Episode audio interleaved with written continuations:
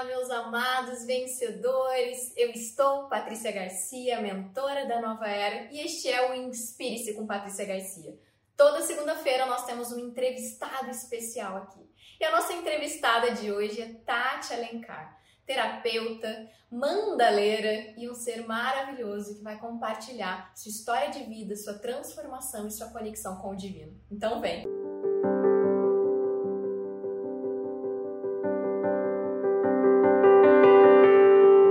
Tati, minha amada, seja bem-vinda. Que prazer imenso ter você aqui para essa entrevista, para essa conversa quântica, onde a gente vai poder conhecer um pouco mais dessa escorpiana com, com o seu ascendente em leão e poder trazer para a gente um pouco da sua história, um pouco de quem é você, né? Nesse programa, nesse movimento tão bonito que eu estou começando, que é o Inspire-se. Né? Meu grande objetivo aqui é convidar sempre pessoas de luz que possam trazer para essa nova consciência, para essa transição planetária, né, de insights e aprender com quem já está trilhando essa jornada. Então, gratidão por você estar tá aqui, por você ter aceitado esse convite, por você estar tá disposta a bater essa, a ter essa conversa aqui com a gente. Seja bem-vinda. Ai, obrigada, Paty. A gratidão é minha, assim, por você sempre lembrar de mim, né? Você ter feito a primeira conexão. Agora a gente entende um pouco melhor depois dessa conversa antes aqui sobre as escorpianas e profundidades leoninas e tudo mais, por que a gente se conecta. Gratidão, viu? É verdade, é verdade. Tati, antes da gente entrar profundo em quem é a Tati, todo o seu processo de despertar da consciência, eu quero que você compartilhe conosco o que, que você fez hoje quando você acordou. Você tem algum ritual quando você acorda? Como você começa o seu dia?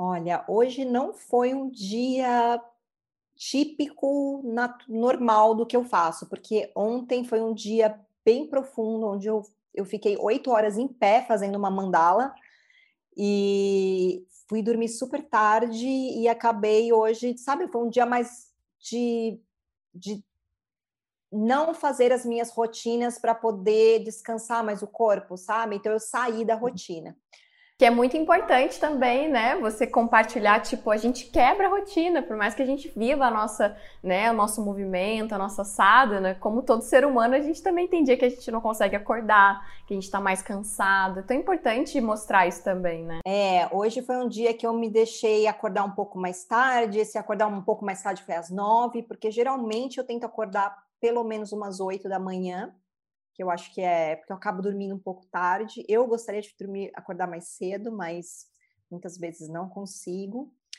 E um dia ótimo para mim é eu acordar, fazer a minha meditação. Geralmente eu faço na cama mesmo, as minhas meditações de alinhamento, porque eu não, é, até pelo meu trabalho com as mandalas, eu não mexo na mandala de ninguém sem antes ter feito um alinhamento dos meus chakras, sem ter feito minhas orações de proteção e tudo mais. Então, eu sempre faço as meditações.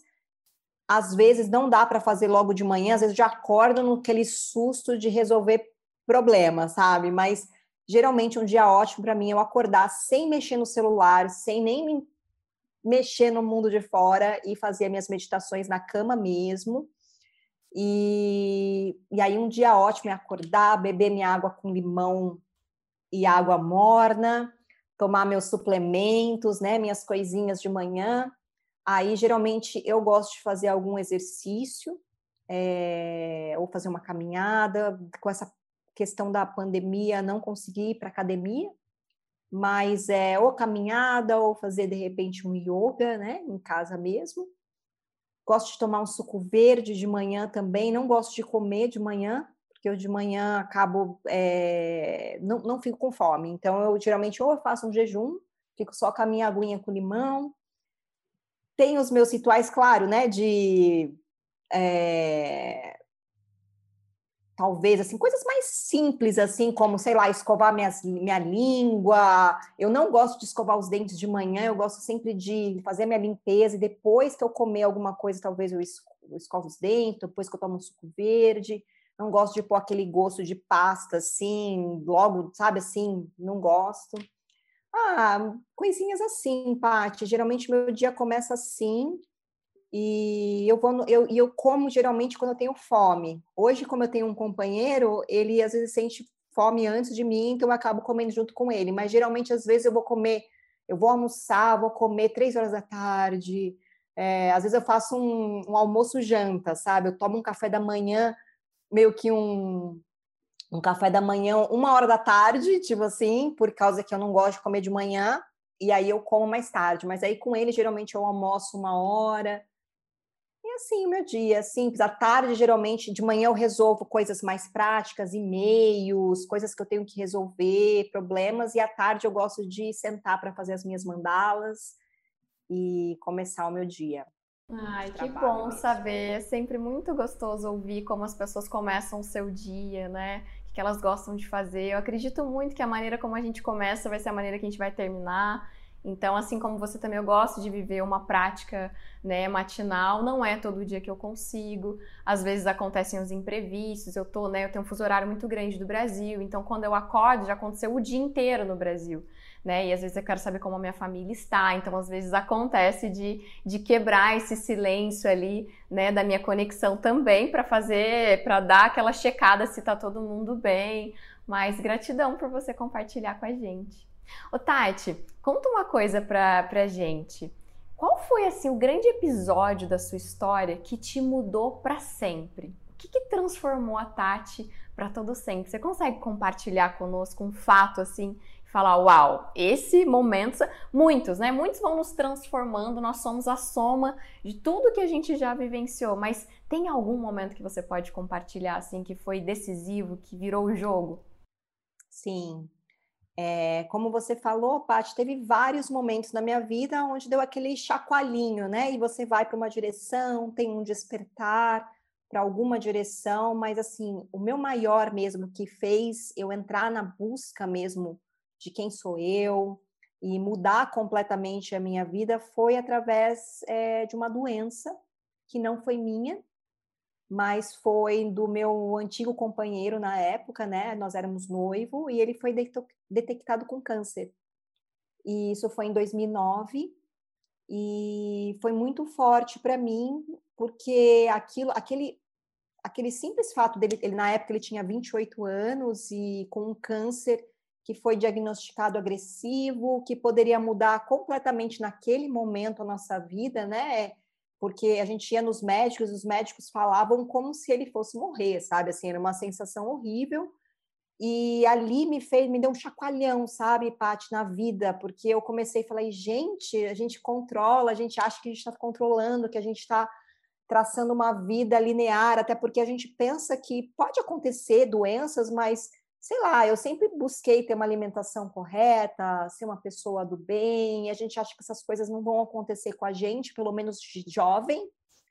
E aí, isso, quando isso aconteceu com ele, é, foi muito chocante de eu me olhar. Eu acho que isso é uma coisa muito do escorpião, né? Não sei você, Paty, mas ainda bem que eu tenho muito essa facilidade de ver o problema dos outros, que na verdade eu estava dentro dele, porque eu era companheira dele na época, e aprender com aquilo. Muitas vezes eu não preciso, ainda bem, sofrer assim na pele as coisas para eu aprender. Eu, eu, aprendo muito fácil olhando os outros. Então aquilo me fez assim buscar respostas sobre a vida, sabe? Porque eu falei, como assim uma pessoa jovem e ele sempre foi uma pessoa super do bem, sabe? Uma pessoa que não eu achava que poderia acontecer uma doença comigo, porque eu não me achava uma pessoa tão boa assim, mas com ele ele parecia uma pessoa tão, sabe, do bem. Eu falei, gente, como assim? Né? Isso acontece com ele e ele pode morrer agora, entendeu? Amanhã, não sei. E aquilo me fez realmente. Posso, né? Todos nós também eu posso também. A ficha cai, sim. E essa ficha da morte me fez com que eu olhasse e falasse assim: o que, que eu estou vivendo? Será que eu estou vivendo o meu propósito? Será que eu estou feliz naquilo que eu estou fazendo? E se eu morrer amanhã também, sabe? Se a minha vida mudar completamente? Isso fez com que eu buscasse respostas em tudo, sabe, Paty? Na época eu me culpei em relação, porque eu nunca fui uma pessoa religiosa, nunca me conectei com religião. É, nasci católica, assim, mas meus pais nunca foram praticantes, mas fui batizada, todas aquelas coisas convencionais da religião católica, mas nada que me fizesse, sei lá, frequentar a igreja, é, uhum. nada. Uh, e aí me veio uma questão muito assim boba, né? Que eu acho que acontece com muitas pessoas de achar que Deus, né? Deus, alguém lá fora estava me punindo, né? Assim, tipo, o que será que eu fiz é, para sei lá, né? Passar por essa situação? O que será que ele fez? E eu comecei a achar que de repente fosse uma punição por eu não ser religiosa, por eu não ter uma religião. Porque até então eu era uma pessoa que sempre, como eu fugia das religiões, assim, porque era uma coisa que não me, não, não me chamava, não me conectava, eu era uma pessoa muito mais científica. Eu gostava muito, sempre me conectei, sempre fui muito intuitiva, sensível, mas eu me conectava mais com a lei da atração, com coisas assim que fossem mais ligadas com, com o poder da mente, mas não com coisas religiosas em si, né? E aí foi, eu acho que, o meu grande start que fez com que mudasse completamente a minha vida, assim, onde Uau. eu comecei a minha caminhada. Que incrível. E Tati, é, como, como você fez essa transição, né, digamos, uh, não que a gente deixa de ser algo, transição de carreira, né, eu acredito que a gente, a gente é tudo aquilo, mas vai dando roupagens diferentes, ainda mais nessa nova era, o que a gente faz hoje e as coisas que o as próximas pessoas, as próximas gerações farão, a gente ainda nem conhece o nome, né? Então, assim, como que você fez essa sua transição profissional para estar agora a Tati Alencar, mandaleira, né, terapeuta, que traz todo esse olhar uh, divino, né, espiritual, com também toda a técnica que você tem, né, do seu background aí, que você estudou, que você trabalhou. Eu vi esses dias que você fez um post muito legal sobre curiosidades da Tati, né, antes de ser a Tati Mandaleira, que aqui a gente conhece.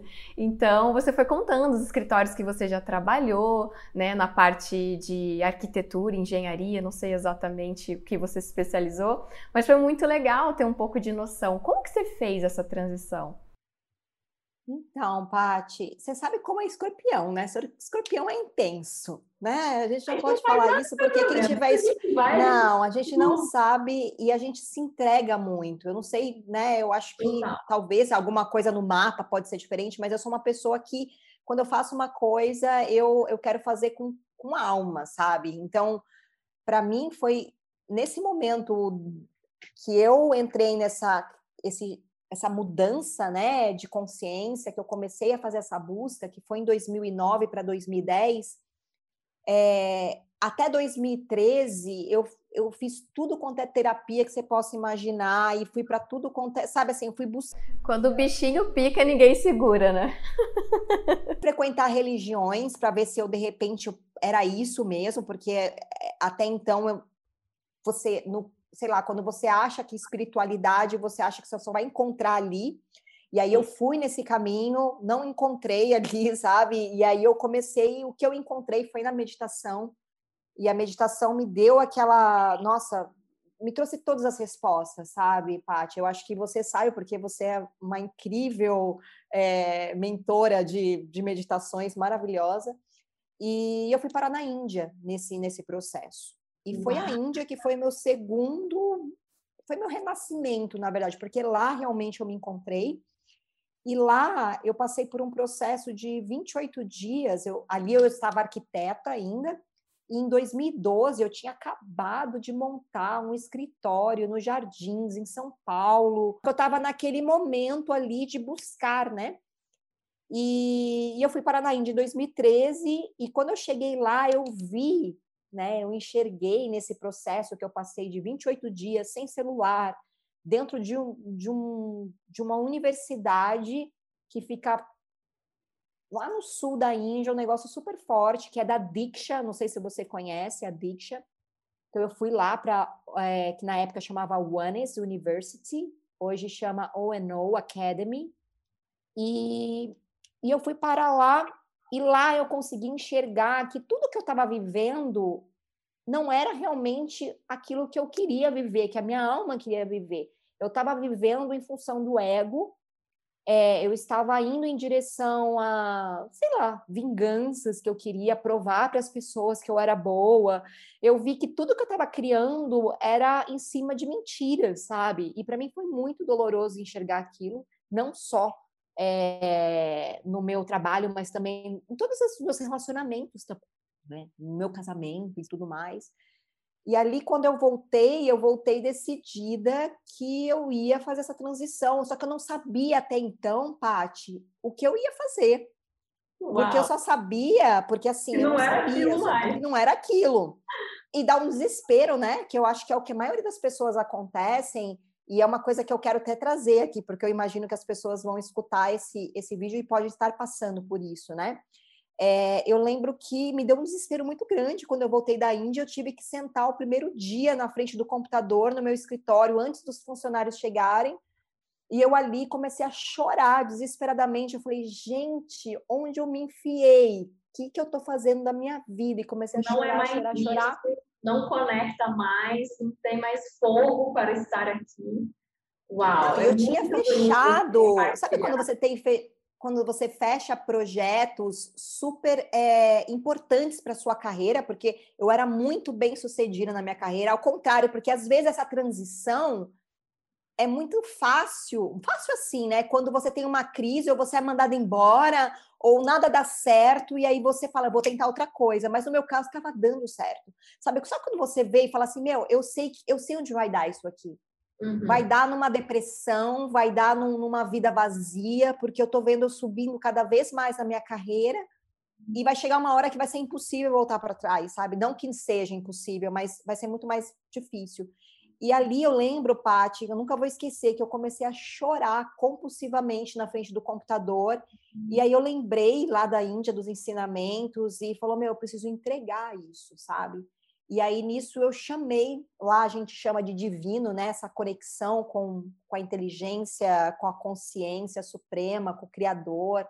E eu chamo de divino. E aí eu falei, me ajuda, sabe? Assim, eu não sei. Até hoje, tudo que eu fiz só me levou para infelicidade, sabe? Eu quero ser feliz, eu quero, né?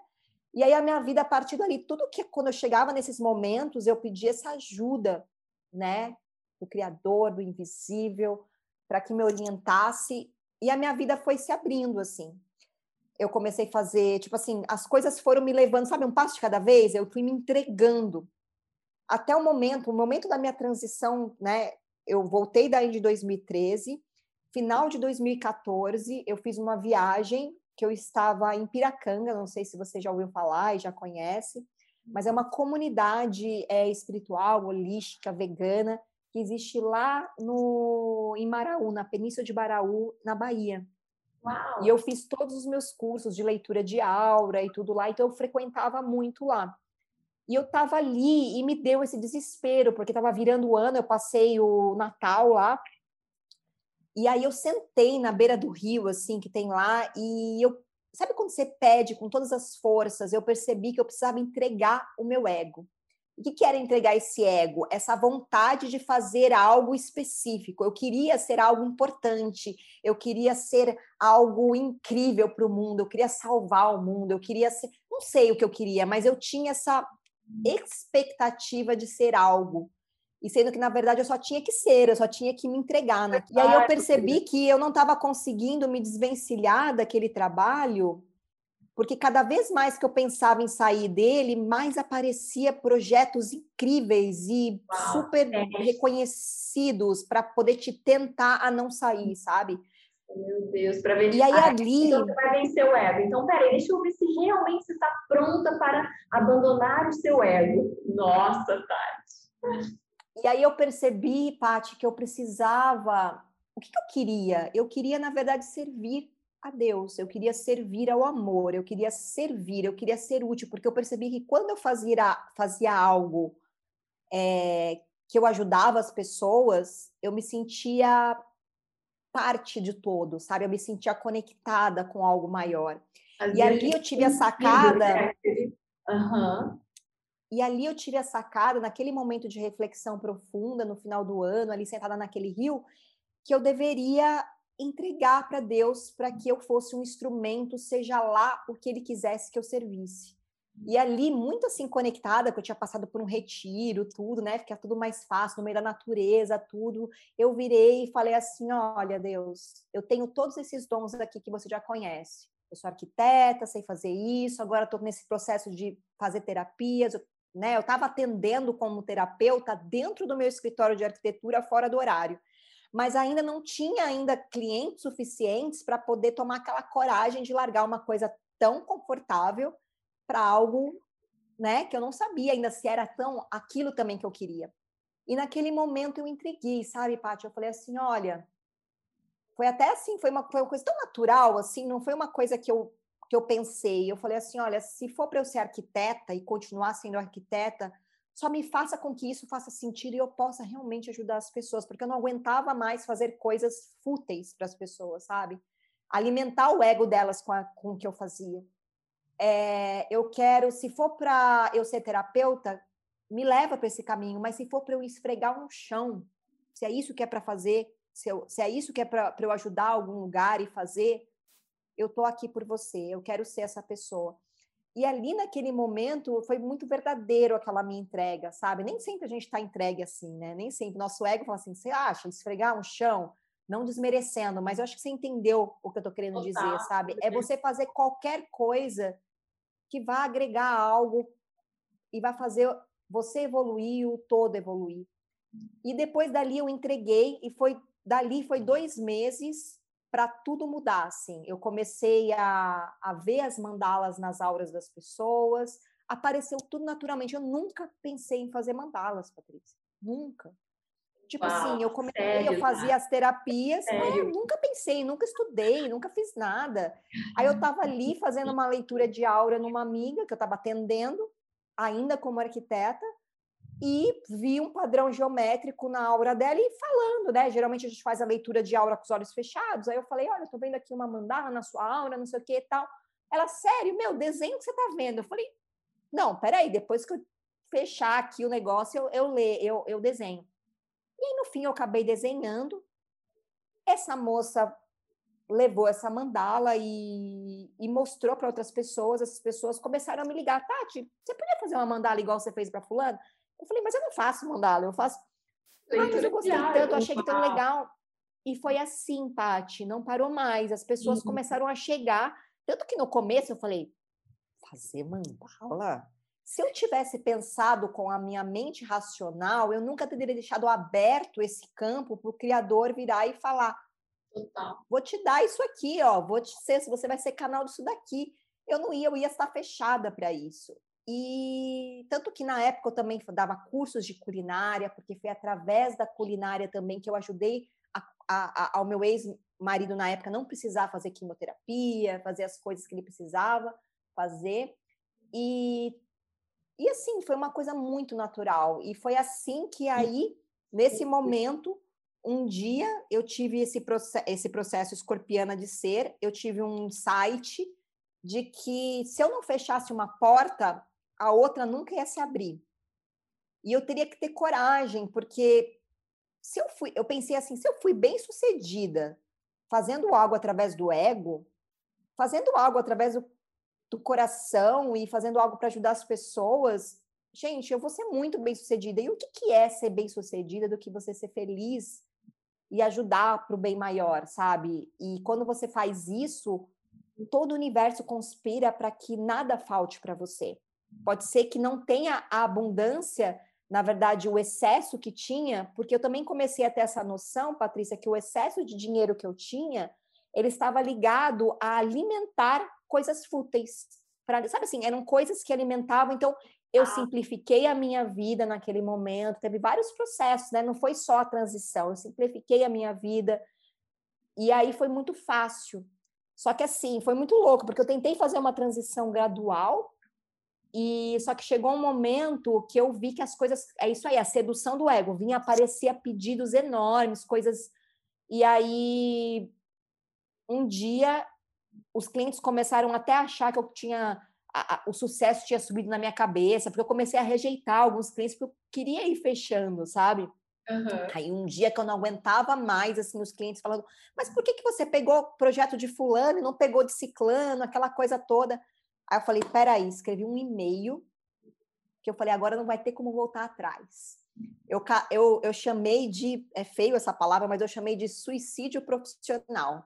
eu fiz uma, um e-mail, tipo, me despedindo de todos os clientes, contando todo o meu processo de eu ter ido para a Índia. Eu estava careca na época, só que ninguém sabia direito, ninguém tinha coragem de me perguntar o porquê que eu estava careca, sabe? E eu falei: olha, aconteceu isso com a minha vida, isso, isso, isso, isso, e eu quero ser feliz. Então, sei lá, eu falei um e-mail, foi um e-mail tão forte que depois de vários meses ainda as pessoas me encontravam, você, você é a menina que que fez aquele e-mail X porque viralizou. Não tinha uma época que o pessoal, em vez de WhatsApp, as pessoas mandavam um e-mail uma para outra, né? Caraca, isso com certeza foi um super choque para a sociedade, né? Porque agora se fala muito mais nisso, esse despertar coletivo está muito intenso. Mas isso há cinco anos atrás, que você já tinha vivido seu despertar, e aí você chega e quebra a mesa e fala, não é mais isso, deve ter chocado demais a sociedade, né? Que, que louco isso. Não, as pessoas acharam que eu tinha enlouquecido pelo fato de eu ter uma carreira incrível, entendeu? Eu não tava, como que eu vou dizer assim, fracassada, entende? Porque às vezes a pessoa, ah, ela não deu certo, ela vai fazer outra coisa. Não, eu tava numa ascensão muito grande. E as pessoas não indignavam, assim, sabe? Tipo assim, como assim você vai largar? O meu pai, ele ficou muito chateado, assim, né? Ele falou: Meu, você. O pessoal achou que eu tinha entrado por uma seita, né? Porque eu tinha raspado o cabelo careca. Então, assim, foi aquela coisa, né? Muito chocante. Estava acontecendo, uhum. Imagina. Exatamente. Quanta coragem, é? Quanta coragem de ser você mesmo. Você realmente. Uau, que inspiração, Tati. Que lindo isso. Que profundo, né? Sabe o que é mais lindo que você traz? Tudo, tudo é lindo, né? Mas o, o ponto que você fala, né? É impressionante que quando eu passei a viver o que era do meu eu e não o do meu ego, o quanto tudo flui. Você não precisa fazer esforço, né? E olha, e olha tudo que aconteceu. E olha, hoje você é uma referência de mandalas, né? Quantas pessoas hoje estão tendo a oportunidade de conhecer essa história aqui porque você teve essa coragem, né? Quantas pessoas aprenderam a desenhar, a também estão sendo aprendendo a desbloquear a sua área criativa, porque você se permitiu se colocar no seu lugar de poder. Isso é muito, muito profundo, muito lindo. Caraca, olha, te honro demais por você ter tido essa coragem, de ter escutado o seu coração, de ter morrido, né? De feito lá, raspou o cabelo, morreu para renascer quem você merece ser, quem você nasceu para ser de verdade, né? Que lindo! Isso é nova era para mim, Tati. Uau, que inspiração. E como foi depois esse, esse processo? Eu ia te falar o seguinte, que eu sinto que uma coisa também muito importante para quem está nessa transição, que, que tem a ver com esse processo, é você não se apegar também na, no caminho, sabe? Porque aí você acha que, que, assim, a minha vida já mudou tanto, eu achei que era uma coisa, e aí mesmo as mandalas, cada hora elas se transformam, né? Elas estão virando cada vez mais uma terapia mesmo, sabe? Uhum. Realmente as pessoas, é, porque assim, é, quando, quando eu trabalhava como terapeuta, Paty, mesmo sendo arquiteta, que eu comecei a trabalhar como terapeuta junto para fazer essa transição mais leve, eu sentia que eu também trabalhava no ego, sabe? Era uma coisa. Não que, não que a gente não esteja no ego agora, né? A gente sempre tá, ele tá sempre aqui, né? Mas eu tô dizendo assim, sabe quando você sente, eu queria, eu tinha uma, como terapeuta, eu tinha uma energia de salvador, eu queria salvar as pessoas. E aí eu queria cada vez mais mostrar para elas que eu sabia muito, sabe? Então assim, eu, eu tinha eu fazia leituras tão profundas das pessoas. Você que é, que é você também é terapeuta, né, Paty? Então imagina quando você vai ler, você vai fazer um atendimento numa pessoa, às vezes você consegue enxergar onde está a raiz do problema dela. Só que para ela é muito difícil você virar e falar sobre a raiz do problema dela. Você tem que ir descascando a cebola, né? Você tem que falar nesse nível aqui para depois aprofundar, ela entender qual que é esse nível. Eu não, eu já fazia a leitura da pessoa, já ia para a raiz, a pessoa, aquela coisa escorpiana. Eu trazia uma, eu fazia uma terapia tão profunda na pessoa que a pessoa saía desnorteada às vezes, né?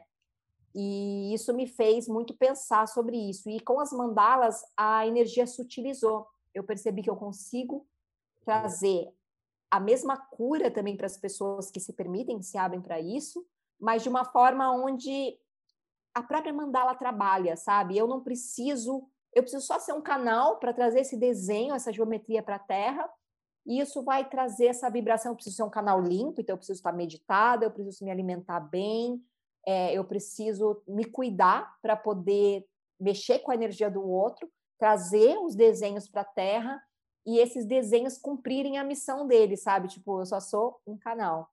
E, e, não, e quando eu falo não se apegar nesse processo, é que eu sinto que cada vez mais isso muda, porque a nossa missão ela não tem um formato, ela vai mudando, principalmente isso que você falou no comecinho, a, a nova era a, começa a surgir nomes, profissões, terapias que nem a gente sabe eh, o que, que é, né? O que a gente está se tornando, né?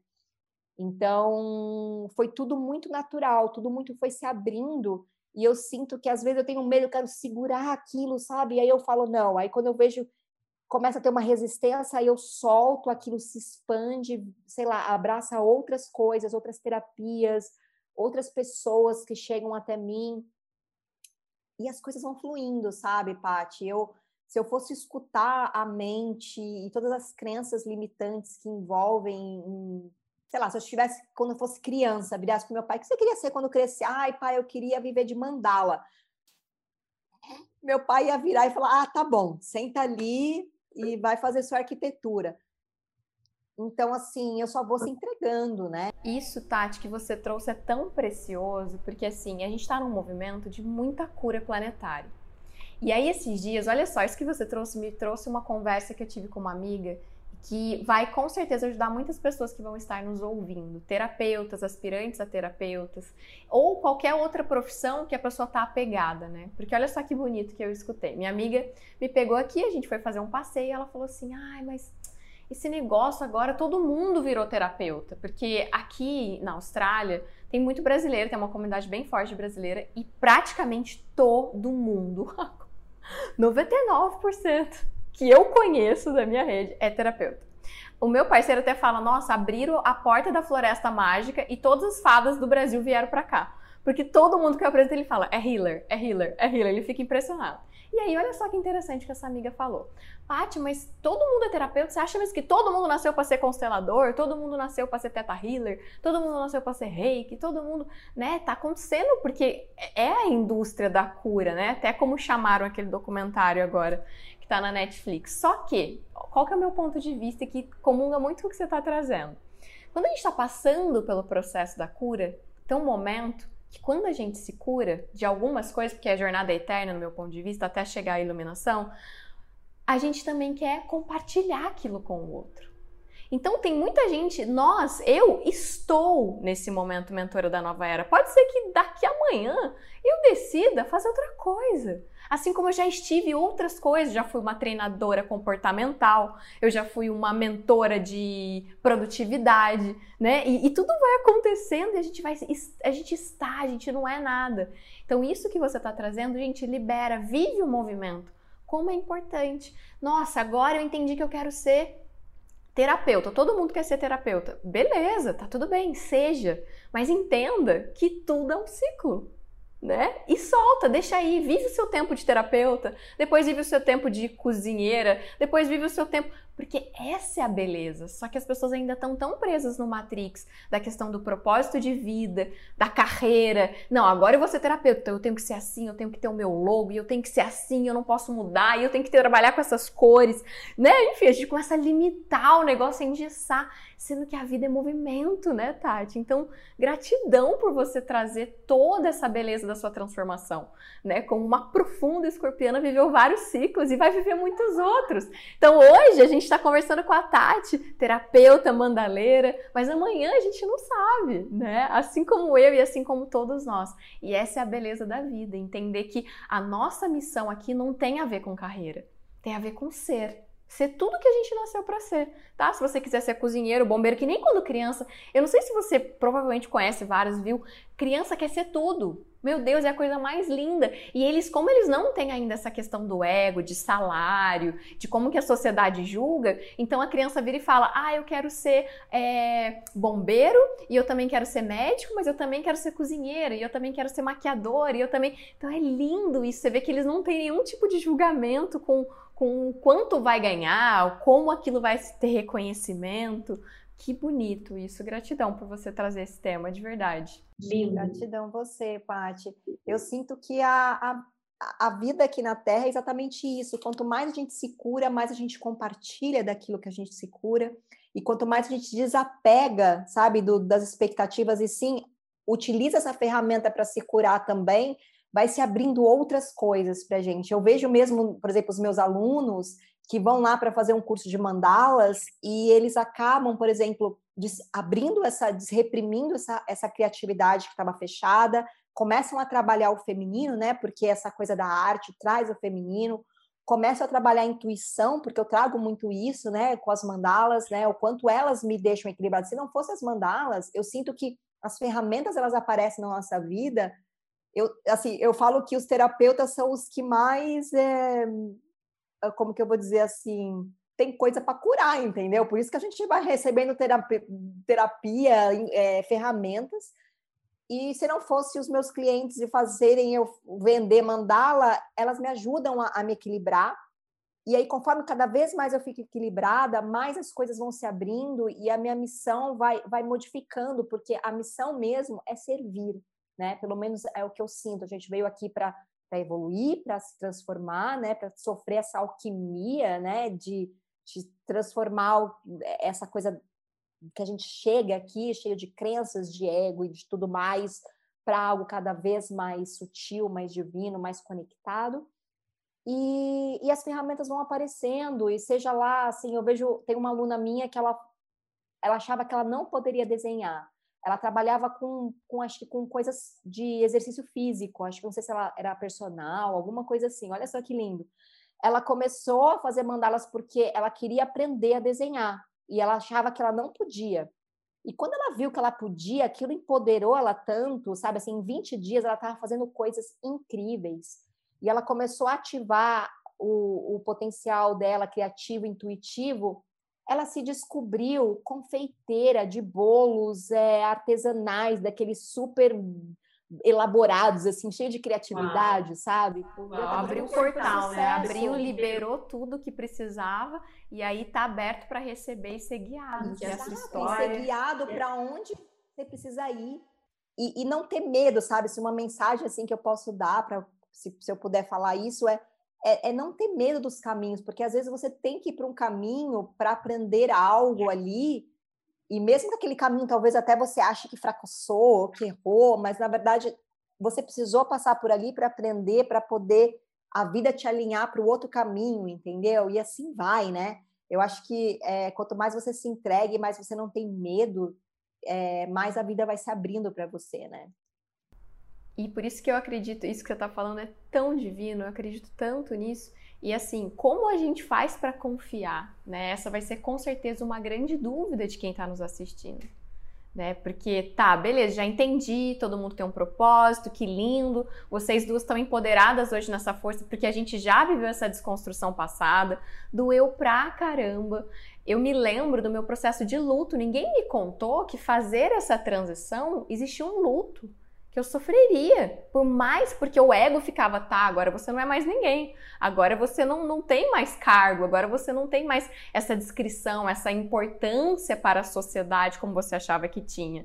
Né? Porque existe muito isso para pessoas que estão né, em, em, situações privilegiadas, como você esteve, como eu já estive, em trabalhos bons, né, com reconhecimento, com o, o sucesso. O quão desafiador é você sair deste lugar né? E entender e ver quem você realmente é e a importância que você realmente tem. Às vezes você descobre que você não é tão importante assim da maneira que você achava, e como dói viver esse luto também, né? De, de fazer essa desconstrução para reconstruir.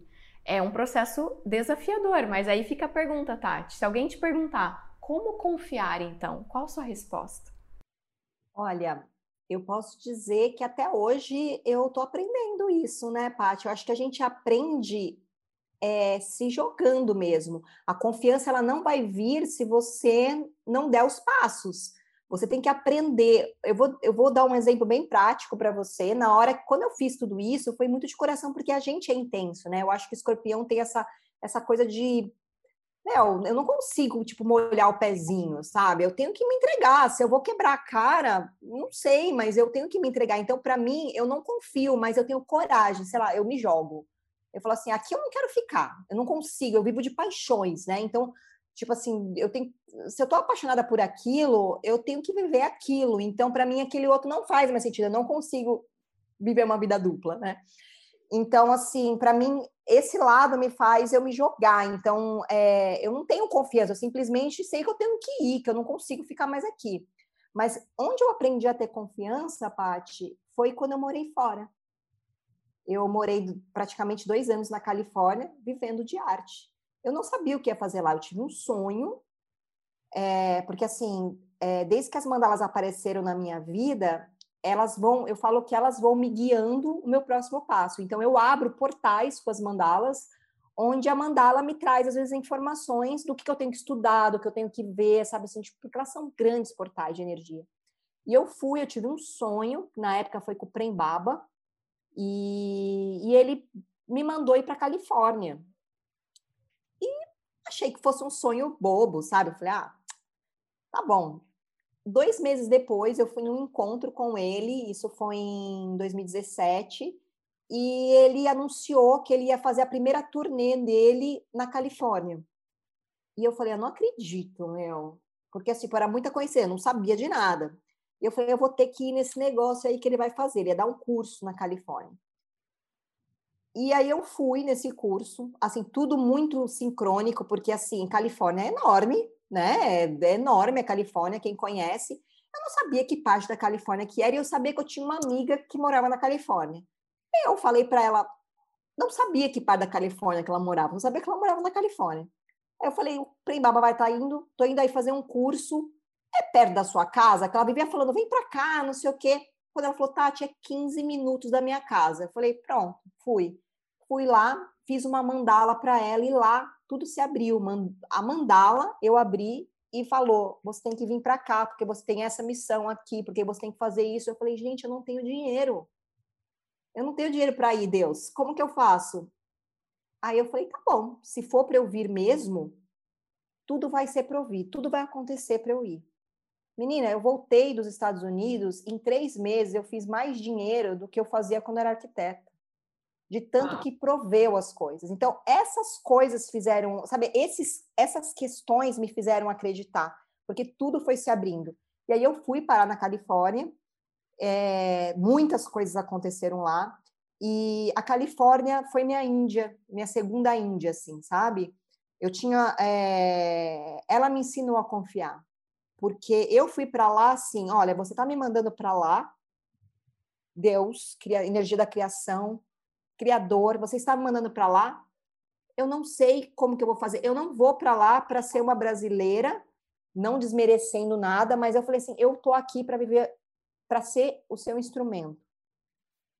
Eu não vou para lá para viver, tipo assim, um sonho americano, não é isso. Eu vou lá para fazer o que eu tenho que fazer e eu não vou, pra, eu quero ir lá para fazer, servir o que eu sei fazer. Então tá aqui os meus dons e faça eu servir o que eu vim fazer. Aí nos primeiros meses eu já estava com uma grana, né, que não precisava pagar nada, não precisava, já tinha juntado uma grana aqui do Brasil. E as coisas não aconteciam, Patrícia, as coisas não aconteciam. E um dia eu falei assim: olha, criador, bati um papo com ele, falei assim: eu não sei que você me mandou para cá, não tá dando certo. Comecei a chorar. Eu falei assim: olha, nada tá acontecendo, é, me mostra, porque eu não conseguia nem me conectar com as pessoas, sabe, Paty? As pessoas, eu não achava as pessoas com a mesma energia, porque eu fui para Los Angeles, e Los Angeles é uma cidade muito Hollywood, né? Aquela coisa totalmente da vaidade, aquela coisa totalmente do, do glamour, né? Eu falei assim, gente, cadê as pessoas espirituais? Cadê essas pessoas? E blá, blá, blá. Menina, os dias que eu não confiava, que eu chorava, e que eu me entregava, aconteciam coisas assim, tipo, eu estava sozinha lá. Quando você mora no seu país, eu moro perto da minha família, aqui em São Paulo eu moro perto da minha família, então você sabe que se você tiver uma dor de barriga, você liga para sua mãe, você liga para o seu pai. Eu não sei se você está sozinha aí, Patrícia, como, né? Talvez você já fez amigos, mas eu não sei se sua família está aí tudo. Não, e eu percebo que essa coisa de morar sozinha em outro país é uma é. coisa que me ajudou demais a confiar, porque os momentos onde eu achei que eu não estava sendo desamparada, que tudo ia dar errado, sabe que tudo, eu falei, agora eu vou desistir. Agora eu vou pegar minhas coisas e vou embora. Agora, gente, parece que Deus aparecia para mim na forma de um estranho uhum. e me trazia exatamente aquilo que eu precisava. É impressionante essa providência divina, né? A minha vida aqui na Austrália é isso que você está falando, é providência. Deus vai pôr na família, no, a nova família, né? Não que a outra deixe de ser, porque a nossa família é tudo, mas é tipo, eu tô aqui. É Deus representado em cada ser, né? É muito lindo isso. E só quando a gente está bem fora da nossa zona de conforto que a gente consegue exato, experienciar isso. Exato, porque aí você sabe que você tem que entregar mesmo. Ou você não entrega ou você sai correndo, não tem outra escolha. E eu lembro que um dia, que foi a única vez que eu passei mesmo, tipo assim, eu falei, agora não vai dar. Que foi uma outra vez que eu tava, tipo assim, eu tinha que receber um dinheiro e o dinheiro não entrou, porque ia entrar só 30 dias depois e eu precisava pagar o aluguel. O aluguel de Los Angeles é um dos mais caros dos Estados Unidos. E então, assim, não era coisa barata, e eu tinha que pagar o aluguel e o dinheiro não tinha entrado. E meu pai, aqui do Brasil, tinha conseguido um trabalho de arquiteta para mim, para assinar uma planta, um negócio, que era uma grana exatamente do meu aluguel. E aí veio aquela sedução, né? Só que fazia cinco anos que eu não fazia nada de arquitetura. E aí ele falou: tá, você não tá precisando de dinheiro, tudo, meu, pega esse bico, pega não sei o quê. Aí eu meditava e vinha uma voz assim: não pega, porque tudo vai aparecer para você. Isso é uma prova para você. Confia. Confia. Gente, na semana, assim, naquela mesma semana, eu fechei um trabalho enorme lá, que aí me sustentou por dois meses, sabe assim? Uau. Ou se não, de repente teve um dia que des, é, na mesma acho que na mesma semana apareceu um consórcio que eu tinha pagado e deixado de pagar milhares de, sabe assim, para retirar o dinheiro do banco. Sabe assim, umas coisas absurdas que chegam só para a gente confiar. Então, assim, a confiança, ela só vem se você se jogar. Porque aí você vai aprender a confiar, porque não vai ter outra chance, não vai ter outra coisa para você fazer. Você ou confia ou não, sabe assim, ou confia, entendeu? Então, eu acho que é assim muitas vezes que a gente aprende. Uau, uau, quantos exemplos maravilhosos e inspiradores, Tati, porque é muito isso. Você foi falando, foi passando um filme na minha cabeça de momentos aqui que é assim, eu tava é como se me jogassem no mar sem boia e falar: "Aprende a nadar, dá seu jeito". Exatamente. Toma uns gole aí, né? Pensa em voltar pro barco, que são essas oportunidades ali que querem meio que tipo, e quanta gente volta, né? e quando. Eu falo isso porque eu atendo muita gente, tenho muitos amigos. Eles querem viver daquele sonho, daquele projeto. Mas aí chega um momento que não tá mais dando pé, tá vendo a providência, mas aí a mente vem faz uma proposta sedutora e fala: ah, acho que eu vou me segurar nesse lugar aqui por enquanto e vou ficar aqui, né? Então. Mais confortável, né? Exato. Só que ele é mais limitado também, né? Não... Exato, exatamente. Então é isso. Eu sempre paro e escuto, e eu sempre escutava assim: não, confia, confia, confia que vai tudo vai ser provido, nada vai faltar para você. Eu sempre escuto essa voz. E isso é abundância, né, Tati? As pessoas têm uma, uma achando que abundância é, é a conta milionária, né? E quanta gente milionária pobre, não, não tem abundância, não vive abundância na sua vida, não vive a prosperidade, né?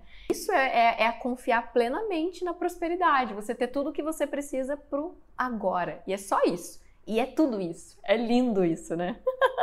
exatamente, exatamente. É incrível, incrível. E é esse caminho, né? Eu, eu sei que é um caminho que exige coragem, né? Que, como eu aprendi há pouco tempo, que coragem ele é, ele vem da palavra coração e ação, né? Coragem, né?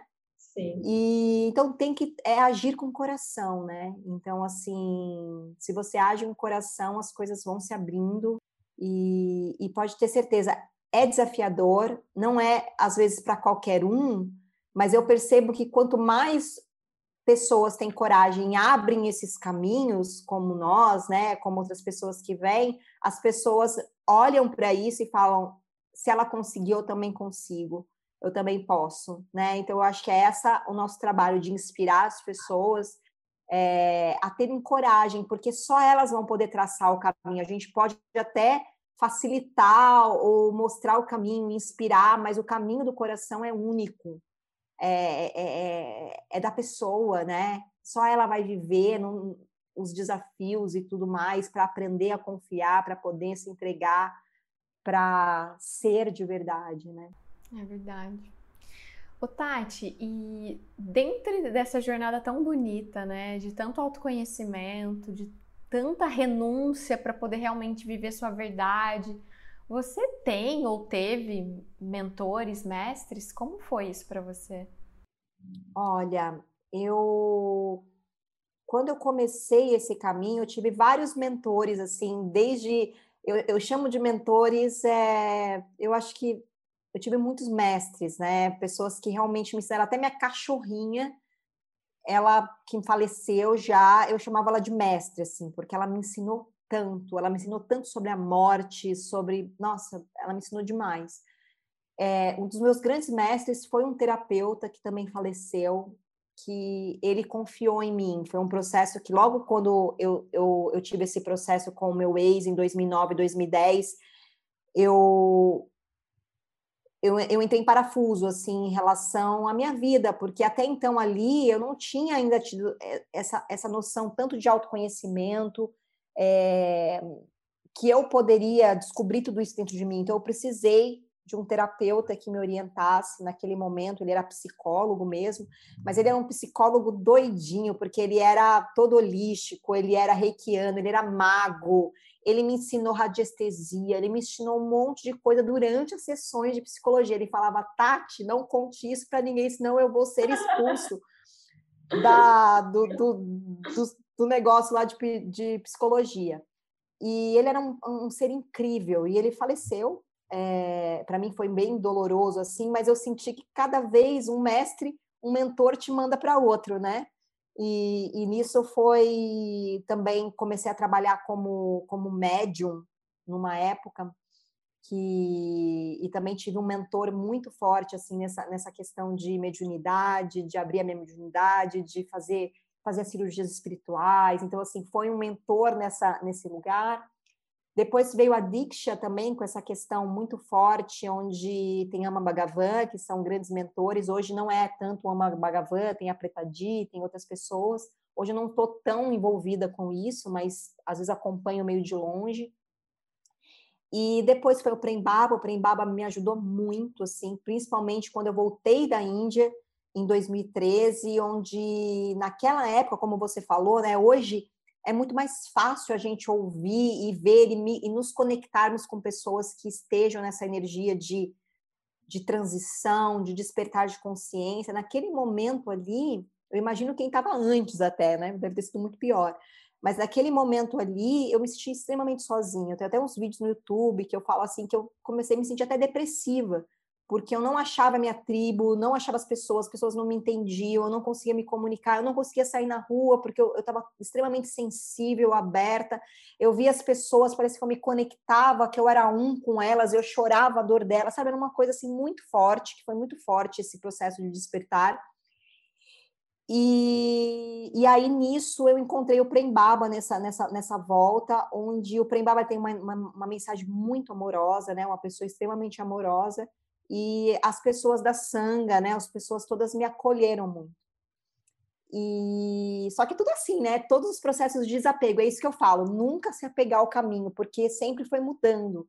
Eu fui para os Estados Unidos com essa energia até de se conectar com as pessoas da sanga de lá, porque o Prembaba tinha sanga pelo mundo inteiro. Não sei se vocês sabem o que é sanga, mas são pessoas que seguem é, algum mestre espiritual, né? Então, isso é uma palavra hindu, né? Em sânscrito.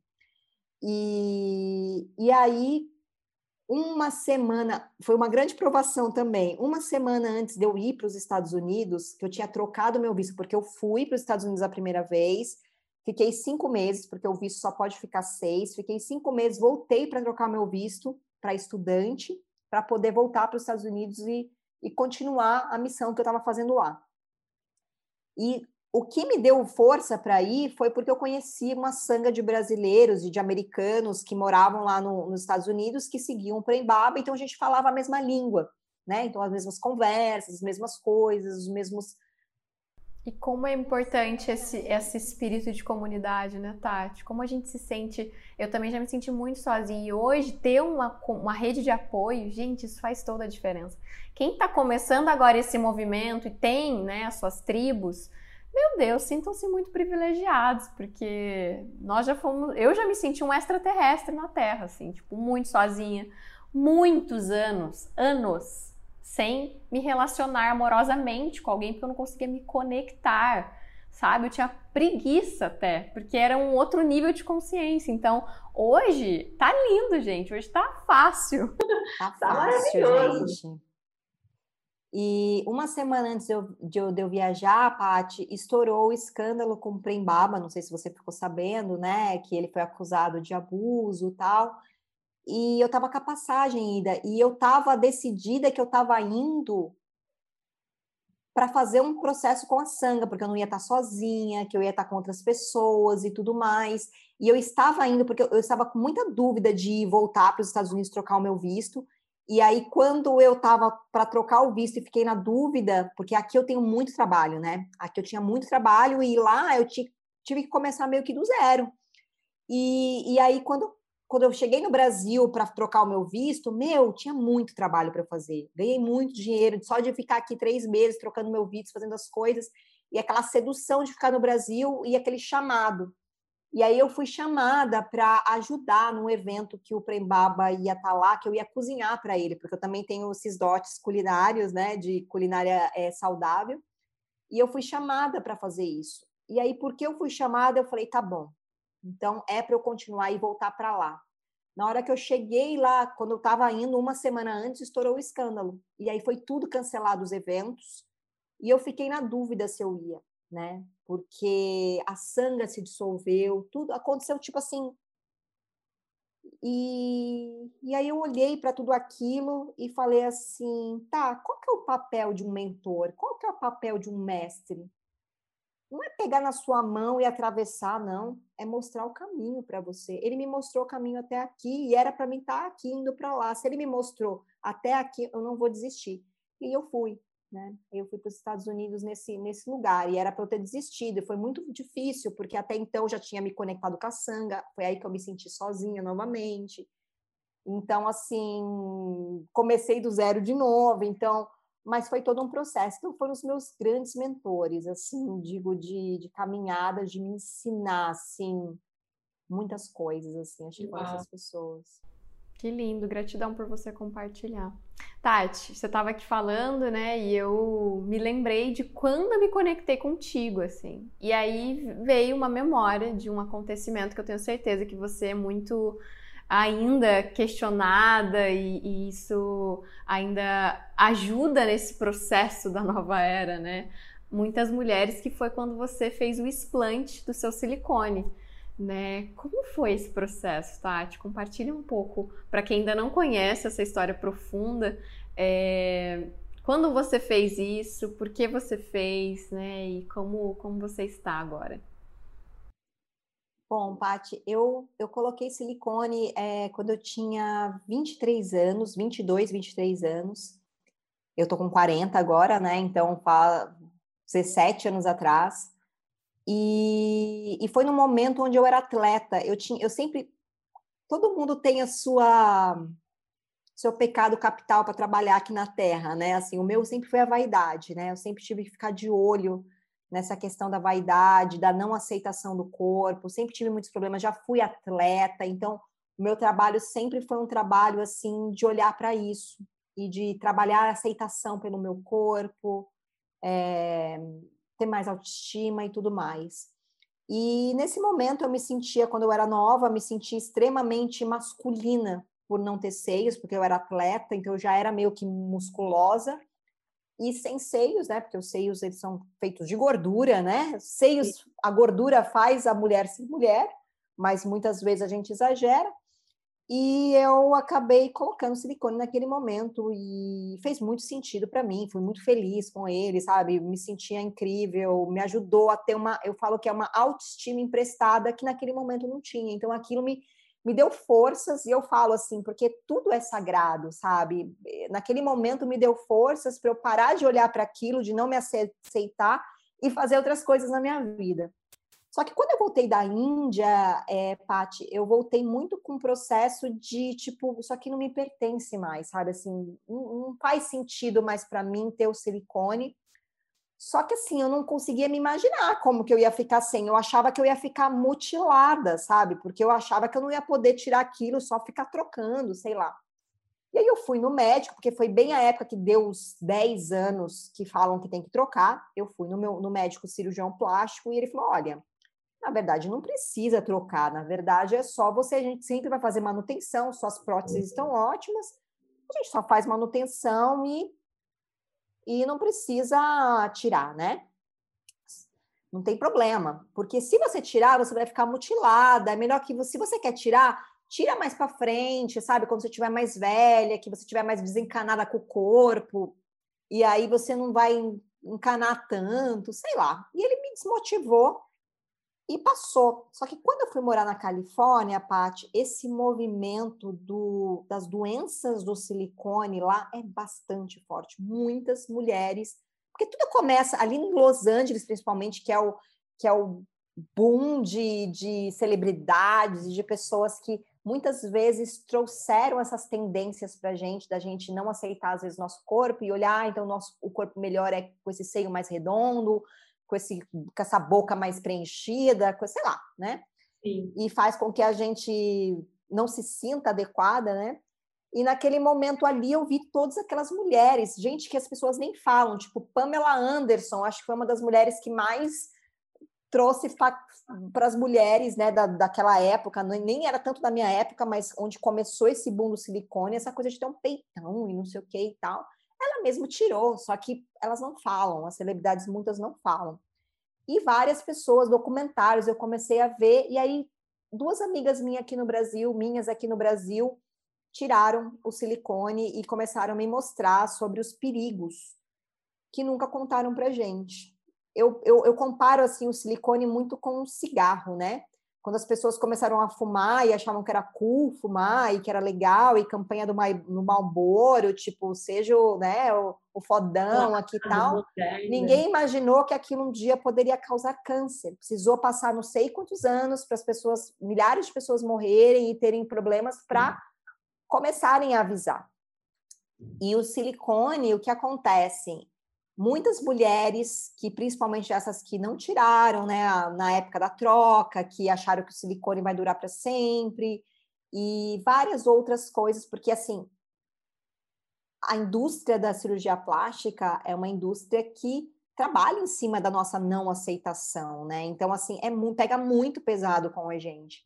Então, assim, tem muitas empresas é, novas que apareceram e começaram a fazer produtos novos. Gente, é muita coisa que está por trás. Eu, eu, eu, aconselho todos vocês, que, mulheres que têm silicone, não se revoltem, porque eu sei que quando a gente escuta isso, a gente fala assim: ah, mas eu nunca tive problema. Eu também nunca tive problema. Mas quando você começa a estudar sobre isso e você vê que você talvez tenha uma bomba relógio dentro de você que pode a qualquer momento vazar, que pode a qualquer momento te dar doenças, despertar uma doença autoimune, te dar um câncer. Eu não consegui mais ficar com aquilo dentro de mim, Paty, me deu um desespero. Eu falei, gente, não dá. E aí, quando eu comecei a ver essas minhas amigas que tinham tirado e me mostravam fotos e que o peito dela, que o nosso corpo é incrível, né? E que a pele, assim, claro, dependendo de como tá a sua pele, né? Depende se você pôs silicone, sua pele já estava flácida porque, sei lá, você amamentou, o seu peito ele volta muito ao que estava antes, sabe? Ele não muda muito. E eu pus há 16 anos, né, atrás. Então eu não, eu nem sabia como era o meu seio, sabe, Paty? Porque eu coloquei quando eu era atleta, eu estava muito seca, muito magra. Então eu não sabia o que eu ia encontrar, eu só queria tirar aquilo dentro de mim. E foi até isso que me fez voltar para o Brasil, né? E, eu vim porque nos Estados Unidos é caríssimo. Por exemplo, a cirurgia aqui no Brasil eu paguei cerca de 14 mil reais. Lá nos Estados Unidos é cerca de 14 mil dólares. Então, assim, tipo, se você for ver, não vale a pena, né? Uhum. E aí, assim, passei por esse processo. É, eu estava muito convencida, demorou nove meses, né, para eu, eu vir para o Brasil, até eu tomar essa, essa consciência, que foi muito importante para aceitação do meu corpo, visualizar o meu corpo, é, sem aquelas próteses, né? Porque eram muitos anos, é, aquele processo mesmo de aceitação. E foi algo extremamente forte, a retirada, foi um alívio muito grande, sabe? Eu me sinto muito bem, assim.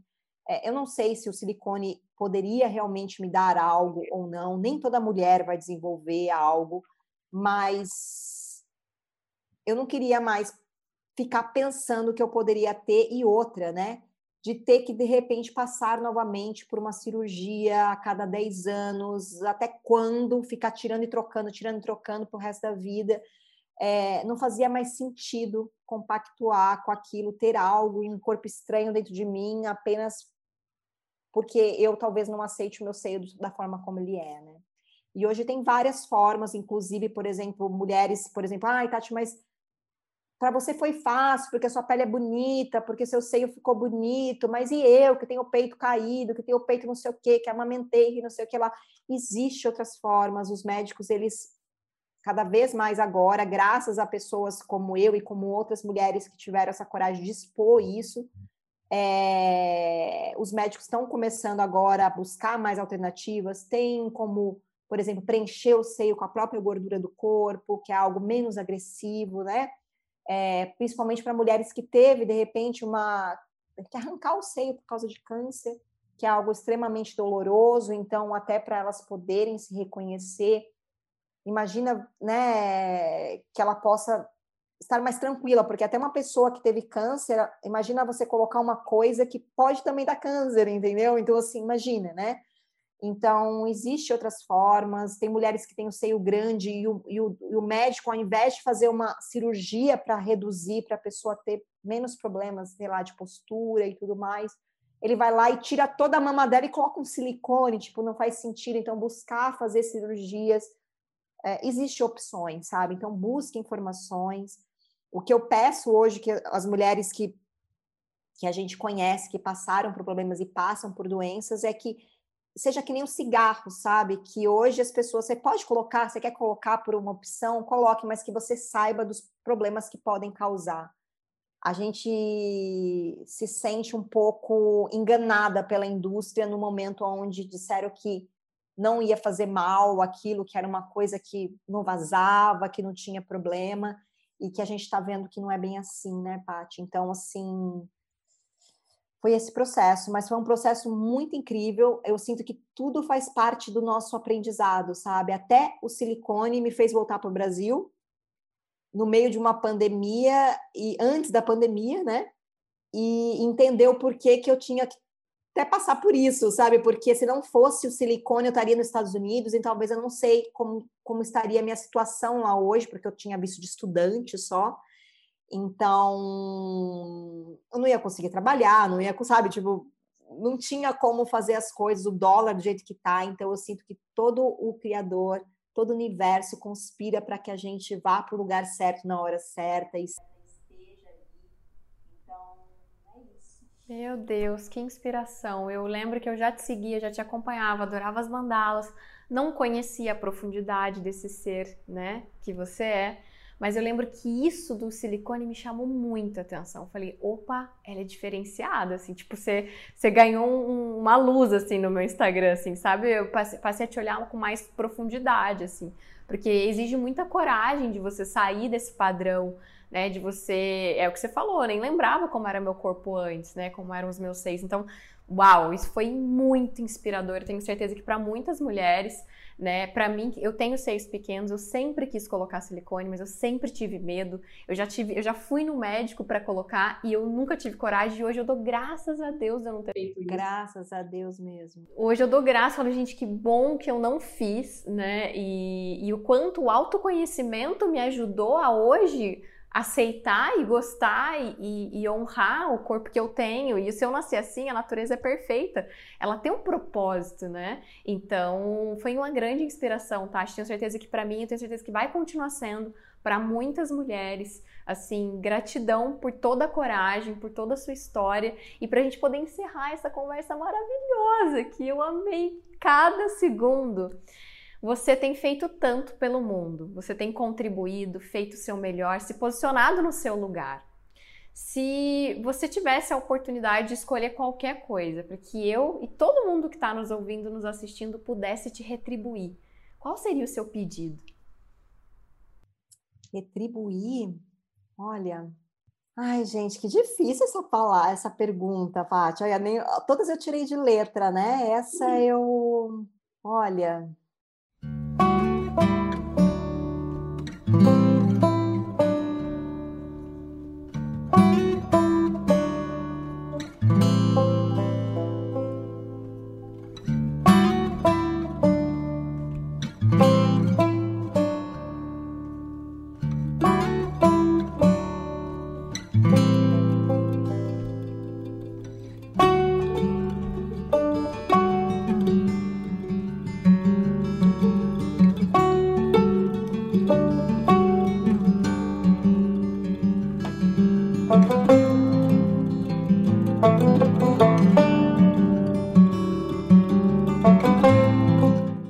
que para mim, assim, é, o que eu mais é, sinto como, como algo que me move, que me retribui, que, que, me, que me nutre para eu continuar, é as pessoas continuarem a se transformando, sabe? Principalmente, né, por exemplo, as pessoas que eu que eu sinto que eu transformei de alguma forma, sabe? Que eu fui ali alguém que nossa, aquilo me, eu, imagino você, eu, eu, eu, tenho certeza que pessoas que, que trabalham com isso, quando a gente vê, quando eu recebo assim feedback das pessoas, o que eu mais gosto é quando alguém me manda uma mensagem, fala assim, Tati, você não sabe o quanto isso que você falou, isso que você fez, não importa se foi algo que eu cobrei para fazer ou algo que eu fiz ali, sei lá, me expus, né, que nem do silicone, mulheres que me agradeceram, que estavam doentes com silicone, porque eu falei, eu não tive doença, mas a minha, a minha história talvez inspirou mulheres que não sabiam que estavam doentes por causa do silicone a,